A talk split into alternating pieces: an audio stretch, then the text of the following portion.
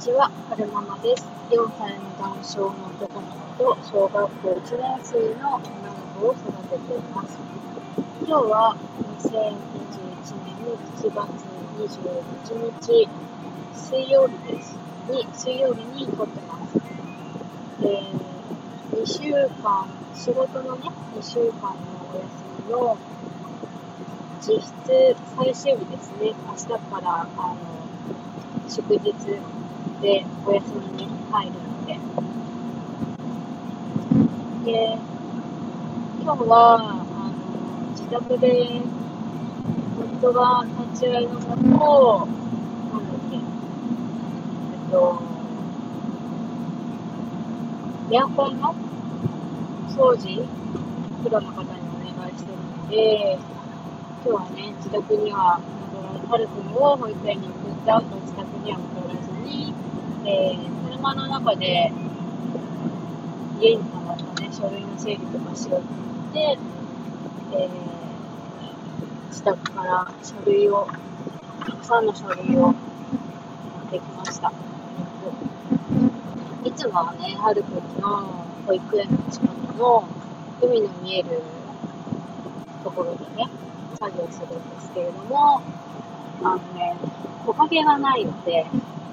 さすがに今日みたいなすごいじりじり暑い日は、ちょっときついなと思って、ちょっと、ちょっとだけはるくんの保育園から離れた、公園があるんですけれども、公園の、公園の木陰で、作業しようで、今、えー、公園に向かっているところです。と、昨日は、えー、はるくんの長期外来に行ってたんですよね、大学病院が。で、えっと、はるくん生まれてすぐの耳の検査で引っかかって、で、その後、詳しく検査をしたら、経難聴だって言われてしまったので、あの、補聴器をね、つけてくださいって言われて、補聴器を購入したんですよ。で、日常生活をする分には、全然聞こえるレベルなんですけど、あの、言葉の習得、言葉の習得をする時期に、あのたくさんの音がね、たくさんの音域の音が聞こえた方が、えー、言葉の習得につながるっていうことで、えー、ぜひ補聴器をつけれるようであればつけてくださいって言われて、補聴器を購入したんですけれども、まあ、実際はつけてません、全然。はるくんつけると嫌がるので、あのね、こう、無理やりつけさせるのも私も疲れるし、はるくんにとってもストレスだと思うので、えー、本人がね、つけたいなって思う時期が来たらつけさせてあげたいなって思って、あの、私はつけてません。これはでも、あの、私ら家族の勝手な方針なので、あの皆さん真似しないでくださいね。あのお医者さんに、えー、補聴器つけてくださいって言われたら、えー、それに従った方がいいんじゃないのかなって私は思います。まあ私は、私ら家族は、えー、普通に生活をしていて、はるくんは全然聞こえてないっていう素振りは見せないし、えー、はるくんが嫌がるので、無理につけさせることはないかなと思って、えー、つけてないっていうのと、その旨、主治医の先生にお伝えしたら、えー、そういうことであれば、無理してつけてもいいよってことだったので、つけてません。それで、えー、3ヶ月に1遍ぐらい、あの、補聴器のね、メンテナンスをしに、えー、大学病院に行かなくちゃいけなくて、昨日はその日だったので行ってきたんですよね。で、えっ、ー、と、補聴器外来って何やるのっていうと、えー、補聴器のメンテナンスと、あとね、ちょっと、あの、検査技師さんのかな、技師さんと、うん、少し、聴力検査の練習みたいなことをして、あとは、どうですか？補聴器使ってますか？みたいな話をして、おしまいって感じですね。で、はるくんまだ上手に、あの、聴力検査ができないので、昨日もね、あの、聴器検、耳の聴力検査の練習の一環として、ちょっとしたお遊びをやったんですけれども、何をやったかっていうと、あの、太鼓をね、トントントンって叩いて、トントントンって叩いたら、はーいって返事をして、返事をしたら、ポストに、なんか絵カードをね、ポンって入れるっていう、そういう遊びを、えー、しました。よいしょ。公園に行きました。よいしょ。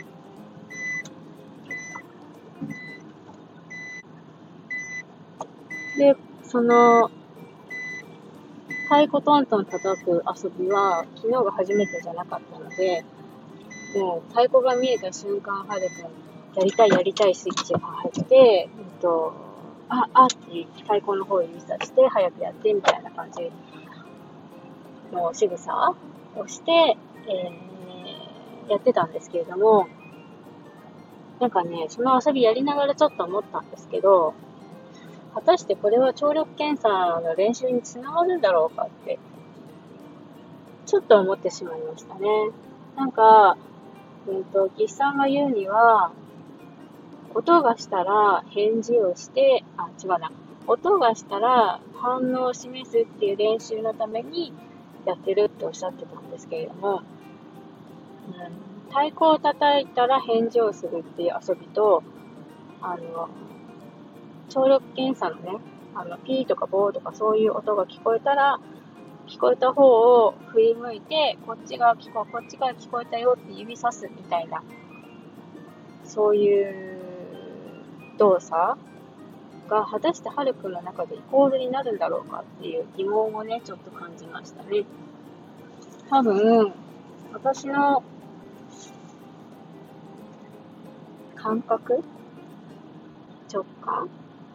だと、おそらく、その、太鼓の、太鼓を叩いたら入って返事するのと、えー、聴力検査みたいな音が聞こえたらこっちから聞こえたよって示すっていうのは、多分、ハルテの中で別物になるんじゃないかなって思ってるんですよね。だから、私としては、その聴力検査を成功させたいための練習なのであれば、やっぱりね、実機で、ちゃんとね、その、やる必要があるんじゃないかなって思いましたね。実物のその聴力検査の機械で、えー、カルクが確実に聞こえる音域を出して、聞こえたらこっちから聞こえたねって、こっちから聞こえたらはいってやるんだよみたいな。もしくは、えー、はるくんがやる前に必ず先生か親の私かどっちかが実演してみせるみたいな。うん、なんだろうな。やり方がわからない検査をさあやれって言われてもわからないじゃないですか。ね。で、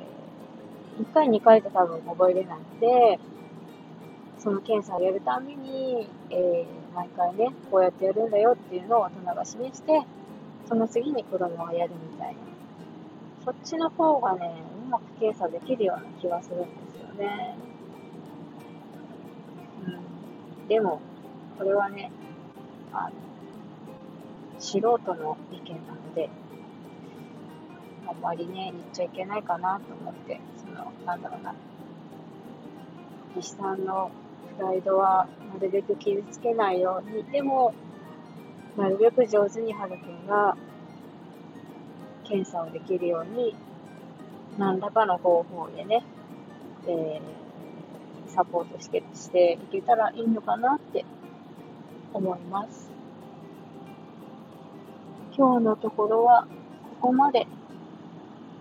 最後までお聴きくださいましてありがとうございました。それではまた。